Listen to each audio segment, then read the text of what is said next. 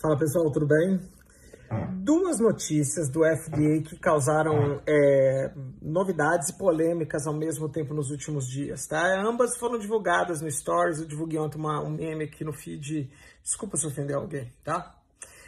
Primeira delas, e muito importante, foi a aprovação definitiva da vacina da Pfizer nos Estados Unidos, tá?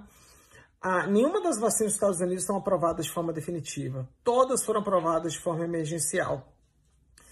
E a Pfizer conseguiu encerrar o, todo o formulário que o FDA pede e o FDA aprovou essas vacinas de forma definitiva, de 12 anos para cima.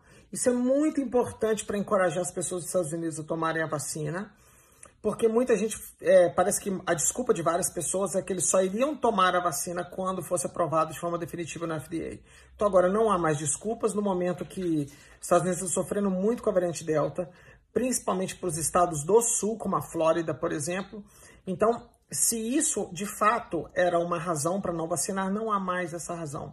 E isso, de certa forma, valida a decisão da Anvisa aqui no Brasil, que já aprovou de forma definitiva de 12 para cima. Essa primeira novidade, uma ótima novidade, tá?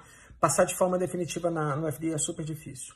Dois, a questão da ivermectina, tá?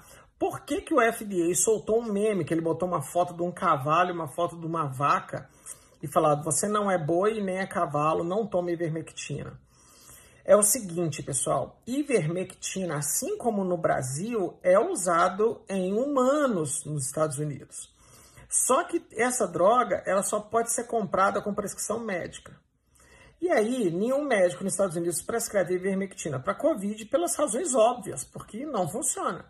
O que, que, a população começou a fazer lendo Twitter, lendo essas maluquices que a gente vê no Instagram o tempo todo aí? Eles começaram a comprar ivermectina veterinária, que aqui no Brasil é chamado de Ivomec. Você consegue comprar na casa de ração de cachorro Ivomec também. O grande problema do Ivomec americano é que você está tomando um remédio de boi, literalmente. É uma dose para quem pesa muito, que é muito pesado.